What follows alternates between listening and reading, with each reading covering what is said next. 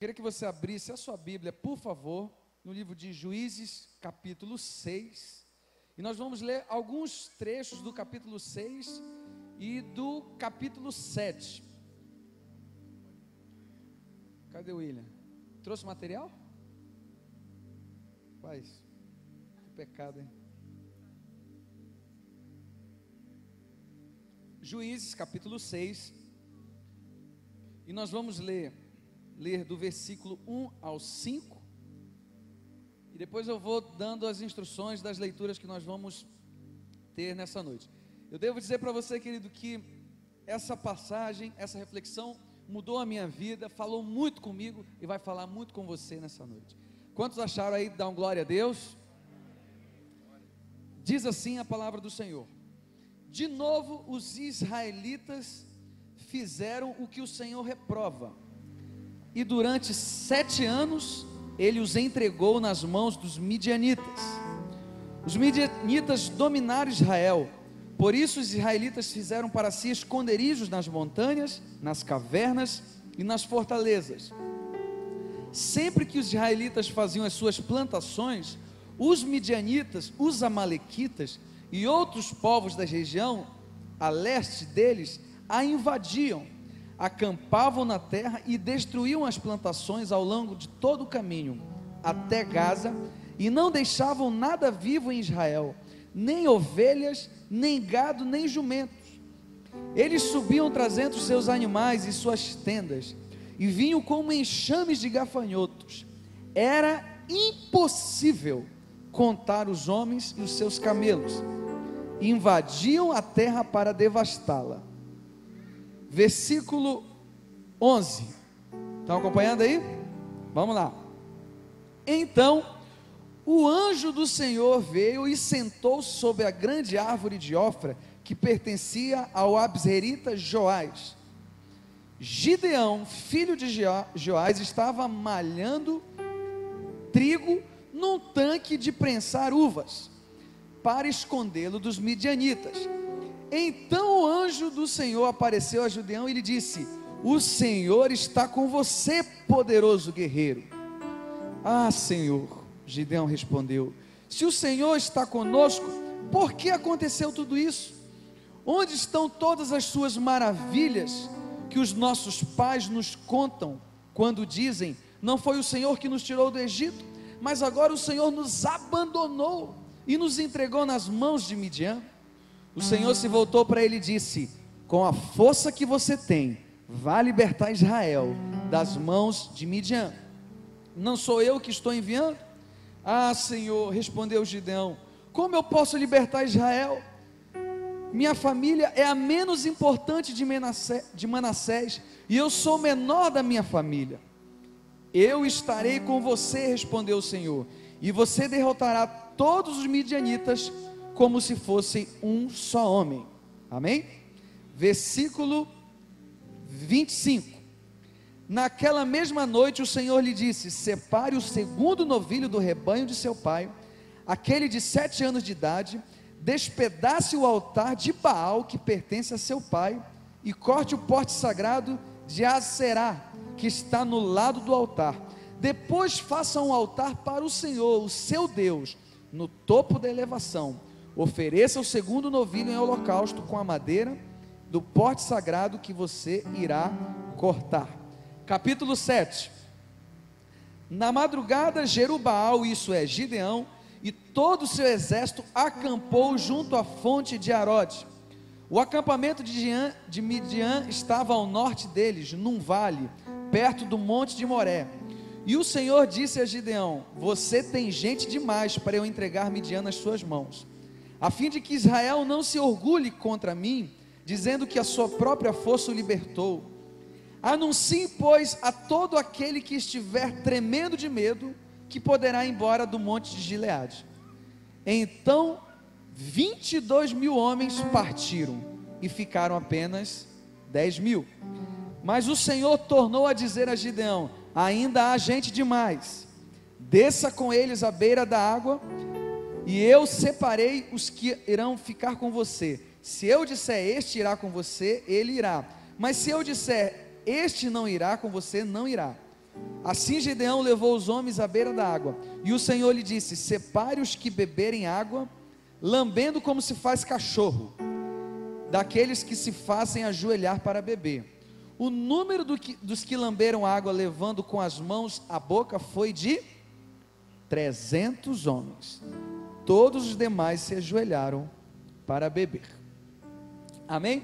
Versículo 22, para encerrar aqui essa primeira parte.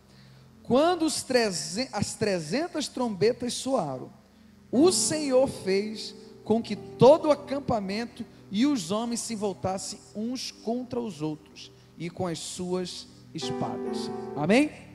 Quantos já conheciam a história de Gideão aí? Levanta a mão. Amém. Queridos, o tema da mensagem é o tema da campanha, conquistando o impossível. E a gente analisando essa história, a gente vai ver que o povo de Israel era um povo sofrido. Eu devo passar para você o contexto do povo. No capítulo 6 a gente vai ver que eles estavam tão oprimidos, mas tão oprimidos que eles viviam escondidos nas montanhas, nas cavernas. Você já viu pessoas que vivem assim? Você sabia, querido, como o William falou aqui, foi o pastor né, que estava com depressão. O nível de pessoas que hoje vivem em depressão é muito grande. Você vê pessoas que estão em apartamentos luxuosos, mas têm vontade de atirar na cabeça, ou se jogam de um prédio. Isso é lamentável, a gente fala isso com muita tristeza no coração. E eu quero dizer para você que o povo de Israel estava vivendo isso, porque eles tinham abandonado o Senhor e os midianitas estavam oprimindo eles de uma forma muito grande. Você imagina, tudo que você constrói, você vai plantar, vem os midianitas e ó, destrói. Eles tinham medo, para você ter uma ideia, eles tinham medo de sair das suas tocas. Tamanha era a opressão. Eles empobreceram tanto, o estado de miséria de Israel era tão grande que eles clamaram: Senhor, por favor, nos ajuda. Aí Deus manda um profeta dizer: Eu tirei vocês da terra do Egito, eu mostrei um caminho excelente, mas vocês não deram ouvido. Queridos, que semelhança há muitas vezes com a gente. Deus nos libertou na cruz do Calvário, Ele nos libertou de todo pecado, de toda maldição, Ele nos libertou para viver uma vida livre, mas às vezes a gente prefere não dar ouvidos. E o povo estava sofrido. Para você ter uma ideia, você vai ver aqui que Gideão estava malhando trigo no lugar onde prensa uvas. Vocês, vocês perceberam isso? Ah, não tem lógica. Você malha trigo na eira, para que os midianitas não percebessem que era trigo, porque se percebesse, era nosso, já era, perdeu. Essa era a situação e o contexto de depressão que o povo de Israel estava vivendo. Mas eu quero dividir essa história aqui em três etapas, para que você entenda o processo da conquista, que muitas vezes se assemelha ao nosso coração, na nossa família e no nosso ministério. E você vai ver aqui que o primeiro estágio que Deus começa a trabalhar é na mente de Gideão. Queridos, eu sei que aqui, nesse lugar, existem pessoas com histórias diferentes, que de repente estão vivendo uma vida sofrida, foram abusados, foram traídos, ou, tem, ou são receosos de alguma igreja, porque passaram numa igreja onde foram humilhados. Eu não sei, mas eu quero dizer para você que esse povo estava assim, como diz lá na minha terra, escabriado desconfiado. E Deus teve que trabalhar na mente deles, na mente de Gideão, para que ele entendesse que através dele Deus faria algo revolucionário.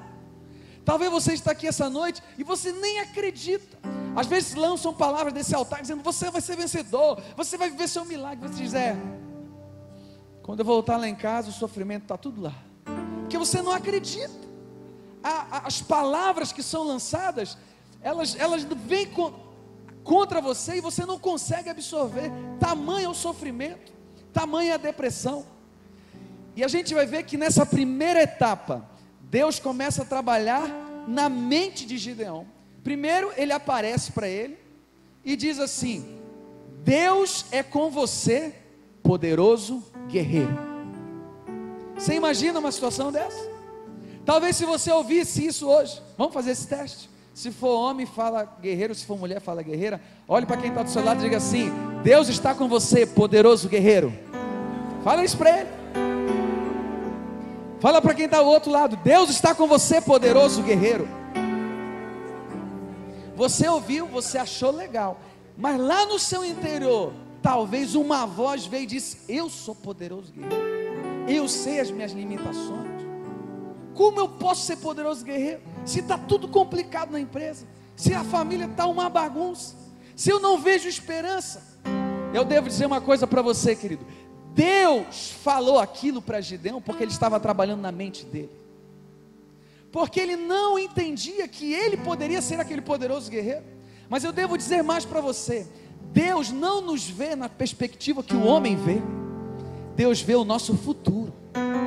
Quando ele falou para ele, poderoso guerreiro, Deus já estava vendo o Gideão que ia vencer os midianitas.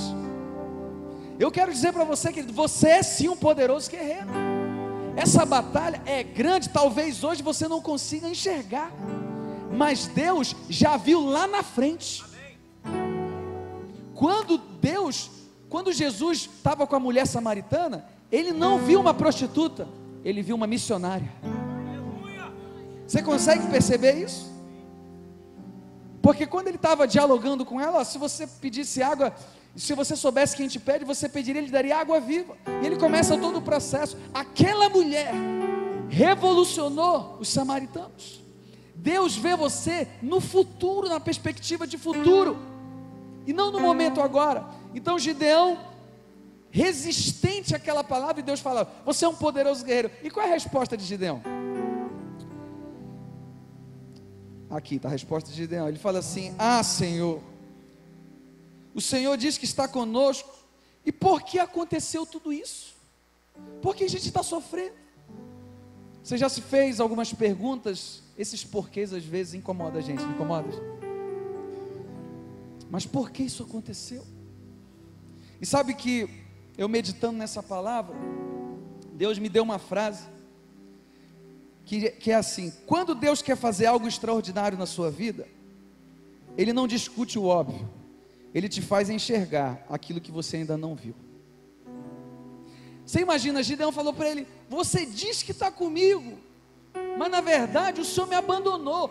Os meus pais viviam dizendo: Olha, o Deus de Israel que nos tirou da terra do Egito. Mas eu não vejo esse Deus. A teoria não bate com a prática.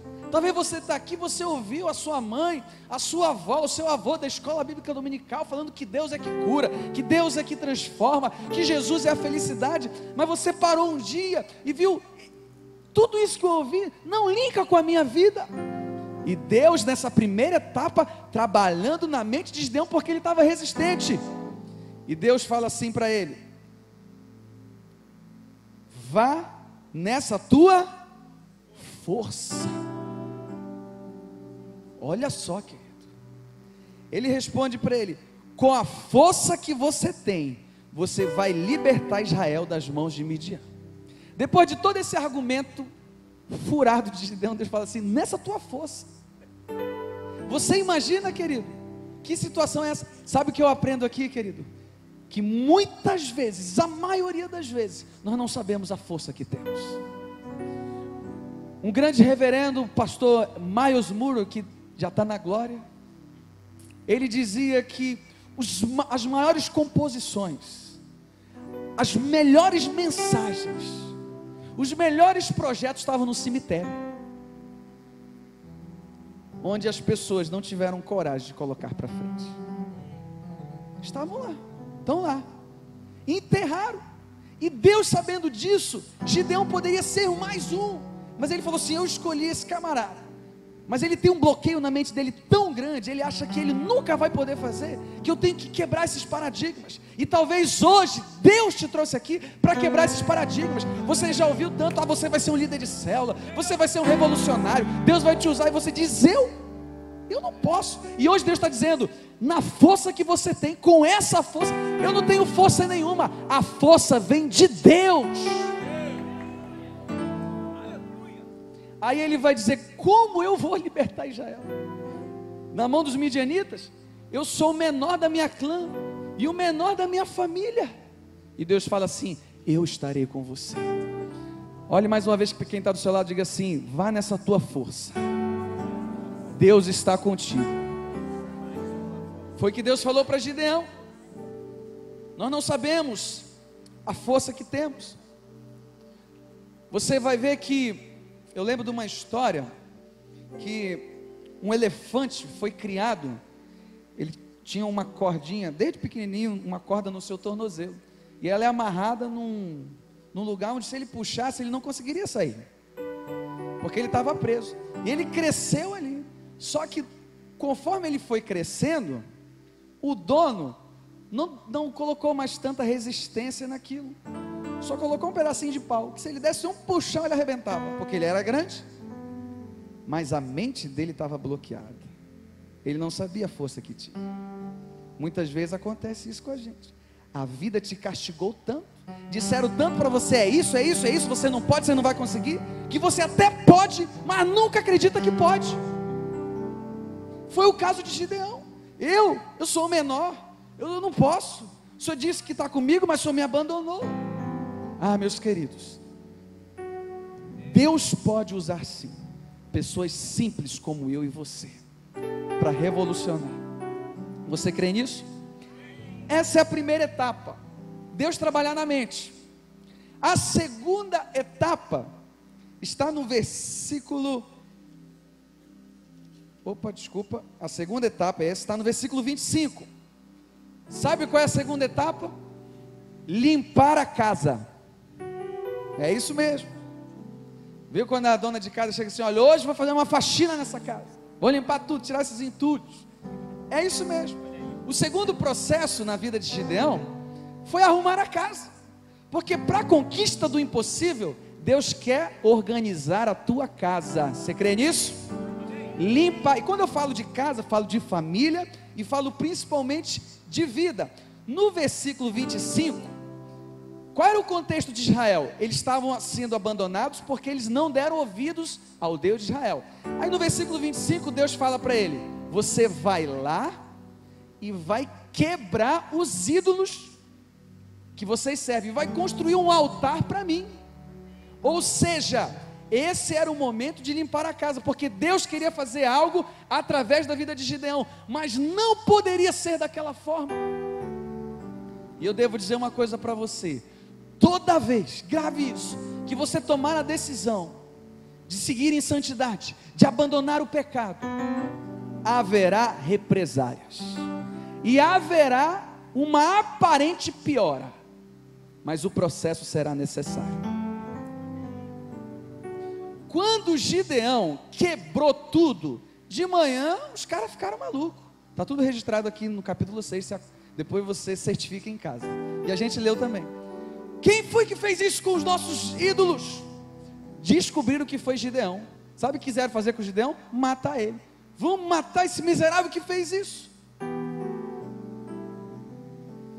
Quando você toma a decisão de limpar a casa, haverá acusações, haverá uma aparente piora, mas o processo é necessário.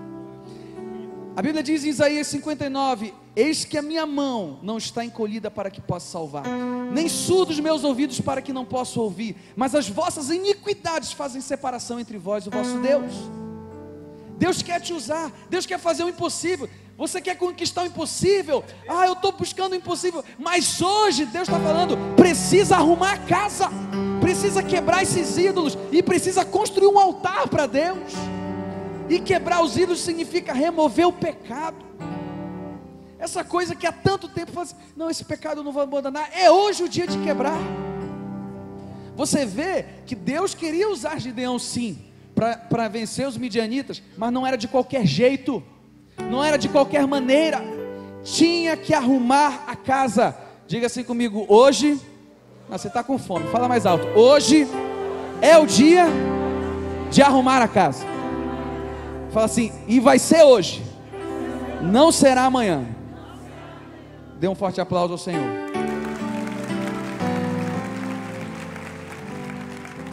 Sabe o que eu acho interessante aqui, queridos? que quando Deus falou com Gideão, ele ficou um pouco na dúvida se era Deus mesmo. Sabe o que ele faz? Se for você mesmo, eu te peço um sinal. Sabe o que eu acho engraçado? Que tem gente que fica esperando o sinal só de Deus, mas ele não se movimenta para nada. Senhor, eu quero ver se o Senhor é bom mesmo. Eu quero um emprego, mas eu não vou sair de casa. Manda alguém aqui. Mano, se é Deus mesmo, então vem. Sabe o que eu acho engraçado? Não, eu não vejo as promessas de Deus na minha vida. Eu não sei se eu vou ser um missionário para a África. Você é um missionário para o seu vizinho? Você, você é influente num raio menor? E ele fala assim: Eu te peço um sinal, mas primeiro me aguarda aí que eu vou buscar a minha oferta. Ué, ele pede um sinal e é ele que dá o sinal, meu irmão. Ele pede o sinal e tem a ação, tem a atitude, tem o, tem a, a, a, o ato de desbravar. De repente você está pedindo um sinal, eu quero um sinal para Deus. Põe a mão na massa, sirva a Deus, seja fiel. E Deus falou com ele. Eu falei do primeiro estágio, Deus trabalhando na mente de Gideão. O segundo, limpar a casa. E o terceiro é o que? A conquista do impossível. Agora é a conquista do impossível. Ele não acreditava que ele poderia fazer aquilo. Deus teve que ó, trabalhar na mente dele. Já trabalhei na tua mente? Você acredita? É você mesmo? Então deixa eu falar o seguinte: tem sujeira lá na tua casa. Vamos arrumar. Deleta essas porcarias de WhatsApp. Joga essa revista fora. Liga para essa amante e fala que Deus te abençoe lá no Japão. Arruma a casa. Arrumou, tá legal? Levantou um altar. Agora a conquista do impossível. Quantos querem conquistar o impossível? Dá um brado de vitória aí, dá glória a Deus. Então, baseado na conquista do impossível, eu quero lhe dar alguns pontos. E eles estão no capítulo 7 para que você entenda a conquista do impossível. Número um, entenda que Deus vai querer menos de você e mais dele. Para a conquista do impossível, entenda que Deus vai querer menos de você e mais dele. Gideão estava convicto, não, agora eu estou convicto, Deus vai me usar. Eu vou vencer os midianitas. Aí ele tem um exército de 32 mil homens. Eu pergunto para você, é bom? Enche o quê? Enche o Maracanã? Não, né? Maracanã é o quê? 50 mil? 32 mil pessoas. Aí Deus fala para ele: tem muita gente com você. Mas Senhor, peraí, 32 mil acho que é, é o suficiente. Olha, os midianitas são fortes. Olha, nossa, é tantos anos de sofrimento que pô, se eu perder um aqui, eu sou capaz de, de nem acreditar muito. Tem muita gente. Faz o seguinte, Gideão. Pede para todo mundo que está, se borrando de medo, para eles irem para casa, para eles irem assistir o Faustão. Pode ir para casa. Nessa leva foi 22 mil. Meu Deus! Se você fosse Gideão, o teu exército é 32 mil, manda embora. Meu Deus, 22 mil. Foi embora 22 mil. Mas no processo da conquista, Deus queria menos de Gideão e mais dele. Aí, ele achando, não, tudo bem, eu estou com 10 mil ainda. Aí sabe que Deus fala para ele? Ainda tem muito. Não, não, sério, Deus. É isso mesmo? Tem muito. Você vai fazer o seguinte, Gideão. Eu vou aqui botar no meu, na minha linguagem. Você vai levar o povo para beber água. O povo que for desesperado, parece um cachorro maluco, beber água assim, para fora. Agora aqueles que olharem para o lado, botar a mão na água, beber, observando, esse você separa. Sobrou quantos irmãos? 300. 300. Menos de 1%, não é isso? 32 menos de 1%. Entenda que no processo da conquista Deus vai querer menos de você e mais dele. Às vezes a tua estratégia, aquilo que você acha que é bom, que, que vai acontecer, não é aquilo que Deus quer. Não é o, o plano de Deus. O plano de Deus era usar 300 homens para que duas coisas não acontecessem, para que o povo de Israel não se envaidecesse, achando que o exército deles era poderoso para destruir.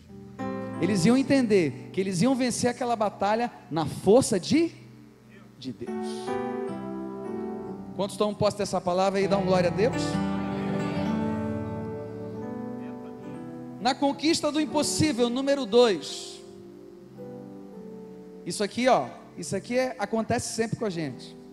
Nos momentos em que você estiver com medo, Deus lhe dará sinais a fim de te encorajar e te acalmar. Você está em busca da conquista do impossível, mas às vezes dá medo. Não dá medo, não? Ah, não, eu, não, eu nunca tenho medo. Tá. Gideão estava temeroso. E olha só o que diz o capítulo 7, do versículo 9 ao 14. Acompanhe comigo. Isso aqui é uma bomba. Olha só. Olha o que diz.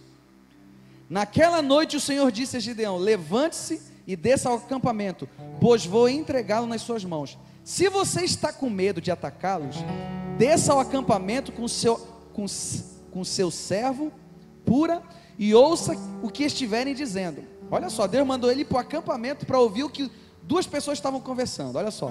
Depois disso, você ter, terá coragem para atacar. Então ele e o seu servo pura desceram até os, os postos avançados do acampamento. Os midianitas, os amalequitas e todos os outros povos que vinham do leste haviam sido instalados no vale. Eram numerosos como nuvens de gafanhotos. Assim como não se pode cortar a areia da praia, também não se podia contar os seus camelos. Meu amigo, você imagina que exército era esse? Gideão chegou bem no momento. Gente, vocês acham que isso é coincidência? Olha só que coisa linda. Deus falou: olha, desce lá que tem dois caras conversando, você vai ouvir o que eles estão dizendo. Gideão chegou bem no momento em que um homem estava contando o seu sonho a um amigo. Tive um sonho, dizia ele. Um pão de cevada vinha rolando dentro do acampamento de midianitas e atingiu a tenda com tanta força que ela tombou e se desmontou. Seu amigo respondeu: Não pode ser outra coisa senão a espada de Gideão, filho de Joás, o israelita. Deus entregou os midianitas e todo o acampamento nas mãos dele. Versículo 15. Quando Gideão ouviu o sonho e a sua interpretação, adorou a Deus e voltou ao acampamento de Israel e gritou: Levante-se, o Senhor entregou o acampamento dos midianitas nas mãos de vocês. Amém? Querido, no processo da conquista, quando você estiver com medo, Deus lhe dará sinais a fim de te encorajar. Gideão estava com medo e falou assim: ó, Você está com medo ainda, né? eu estou percebendo. Você vai descer agora. Tem dois caras conversando. E nesse sonho o cara dizia: Olha, eu vi um pão de cevada rodeando o acampamento dos midianitas. E ele dava com tanta força que arrebentava tudo. Aí o cara falou assim: Isso não é outra coisa senão a espada de Gideão. E eu acredito que esse pão que estava rodeando ali era o pão vivo que desceu do céu. Era o próprio Jesus dizendo assim: Olha, eu vou vencer, eu vou na tua frente. Em alguns momentos, querido, você vai ter medo sim. Mas o nosso Deus não é um Deus de confusão. O nosso Deus é um Deus que confirma tudo o que ele fala. E ele vai te dar sinais a fim de te encorajar. Eu quero repetir: Ele vai te dar sinais claros que Ele está com você e vai te usar poderosamente. Depois que ele ouviu aquilo, ele estava com medo, aí ele se encorajou, e a Bíblia diz que ele voltou gritando: Deus entregou os midianitas nas nossas mãos. De repente você chegou aqui desencorajado, mas a voz de Deus, a palavra de Deus vem ao teu encontro e você vai dizer: essa dificuldade não vai me destruir porque a palavra veio e gerou fé no meu coração. Romanos 10, 17 diz que a fé vem pelo ouvir e ouvir a palavra de Deus. E eu aproveito para dizer, querido, que a voz de Deus ela te encoraja, mas a voz de Satanás te desmotiva. A quem você tem emprestado o seu ouvido? Muitas vezes você vem para uma reunião como essa, e lá fora uma pessoa fala, não é muito bem assim não, e te desmotiva, joga um, um balde d'água em você. Seja seletivo no teu ouvido. Entenda que Deus quer falar com você, mas muitas vezes são tantas coisas, são tantas distrações. Se Gideão não tivesse atento, ele não receberia esse sinal claro de que Deus estaria com ele. Eu quero declarar mais uma vez: Deus lhe dará sinais. Você crê nisso? No processo da conquista, número 3. Deus lhe dará uma estratégia vindo do alto para a conquista do impossível. Quantos querem essa estratégia aí? Dá um glória a Deus. Mas olha só, a estratégia que Deus vai te dar vai, tem a ver com a tua criatividade. Sabe qual foi a estratégia de Gideão? 300 homens, 300 trombetas, 300 jarros. E ele falou: olha, vamos dividir em três aqui. Quando um tocar, todo mundo vai tocar junto. Pá, é junto. E vão quebrar o jarro junto. Pô! Você imagina essa cena? 300 homens. Sabe o que eu aprendo aqui? Aquilo que o pastor Paulo Mazzoni falou para a gente. O poder da concordância. Porque eram 300, mas 300 em um só. Sabe por que a igreja primitiva avançava? Porque eles estavam unânimes na doutrina dos apóstolos, no partido pão de casa em casa, era uma só voz. Eu creio que os 32 mil só iam atrapalhar aquele plano, tinham que ser 300. Sabe o que eu vejo agora, algumas vezes? Que às vezes a gente reclama quando algumas pessoas ou situações saem da nossa vida. Ah, Deus, por que foi embora? Por que mudou? É porque estava te atrapalhando. Você lembra quando Jesus queria falar com a mulher samaritana? Ele falou o que para os discípulos? Vão comprar comida. Jesus nem estava com fome. Ele está dizendo assim: sai daqui que vocês vão me atrapalhar. Os 32 mil, meu irmão, não ia dar certo. Os 10 mil também não ia dar certo. O plano de Deus era com 300. Mas Deus deu a Gideão uma estratégia. E o pastor José sempre fala isso, e eu quero reforçar essa palavra profética. Deus vai te dar uma estratégia que você vai ser próspero, tão próspero que vai abençoar a obra de Deus. Você crê nisso? Um aplicativo, nessa história do aplicativo, está chegando, não está chegando? Deus vai te dar uma estratégia na conquista do impossível. Ele deu uma Gideão. Esses 300 homens iam soar as 300 trombetas, iam quebrar juntos 300 jarros. E eu encerro aqui com o número 4 da conquista do impossível. Creia que se você fizer a sua parte, Deus fará dele. Porque tem coisas, querido, que Deus não pode fazer. Quer ver uma coisa que Deus não pode fazer? Orar. Deus, ora por mim. Mas, meu amigo, você é preguiçoso. Nem orar você quer. Está pedindo. Ora aí, Deus. Você quer ver uma coisa que Deus não pode fazer? Jejuar. Você quer ver uma coisa que Deus não pode fazer? é falar do, do amor dele para alguém. Ele pode usar você. Claro que ele tem esse poder. Se ele, se ele quiser, as pedras clamarão. Mas tem coisas que estão no nosso campo. Deus não vai fazer aquilo que a gente pode fazer. E Ele vai mover céus e terra naquilo que a gente não pode fazer. E o que, que o texto me explica? Depois que tudo isso que eles fizeram, Deus trabalhou na mente de Gideão. Deus falou para ele: arruma a casa. Deus falou: olha, tem muita gente, menos de você, mais de mim. Eu vou te dar uma estratégia. Aí no final, o versículo 22 explica tudo isso. Quando as 300 trombetas soaram, o Senhor fez com que todo o acampamento dos homens se voltasse uns contra os outros. Quem foi que fez? Quem foi que fez? não foi a estratégia de Gideão, não foi o número reduzido de Gideão, foi o próprio Deus, mas porque ele tinha feito a sua parte. Você faz o natural, Deus faz o sobrenatural. Você faz o possível e Deus faz o impossível. Vira para duas ou três pessoas que estão perto de você e diga assim: Deus fará o impossível na sua vida. Mas, mas diga assim para ele: mas faça a sua parte.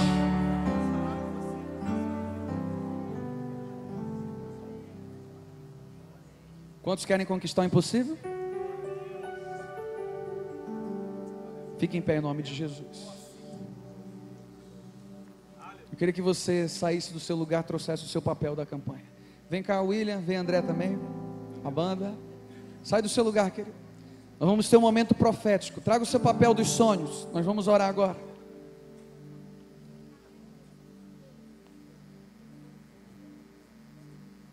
Fala para o seu irmão, vamos lá, poderoso guerreiro, vamos lá, valente.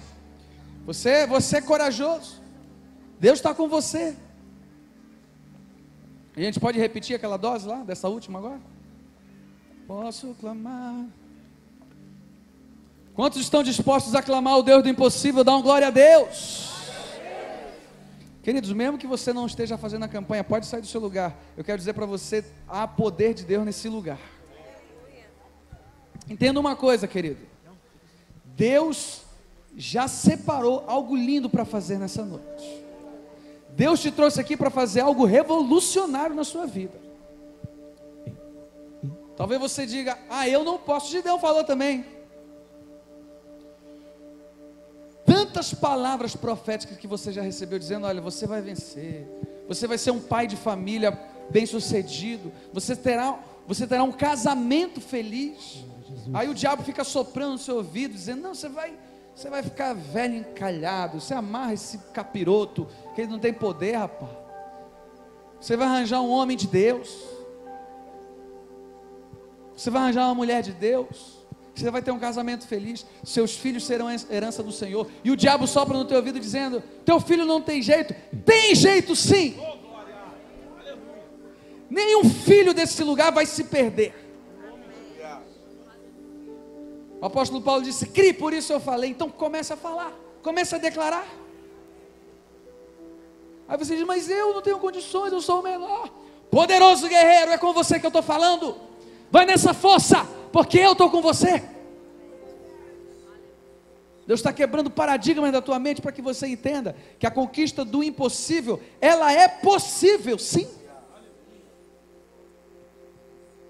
Agora eu quero convidar você a fazer aquilo que Deus não pode fazer. Levantar as tuas mãos e começar a clamar. O mais alto que você puder, levante as suas mãos e a sua voz e comece a clamar. Comece a clamar. Eu não estou ouvindo a sua voz. De repente não está passando desse teto aqui essa oração. Será que você pode clamar como Bartimeu clamou, dizendo: Jesus, filho de Davi, tem misericórdia de mim. Hoje é o dia que está arrumando a casa. Você vai dizer: Senhor, eu estou arrumando a minha casa. Eu estou chutando para bem longe esse pecado. Ele não vai dominar, porque o Senhor tem uma conquista do impossível na minha vida. E hoje eu decidi. Hoje eu decidi. Comece a clamar, comece a clamar.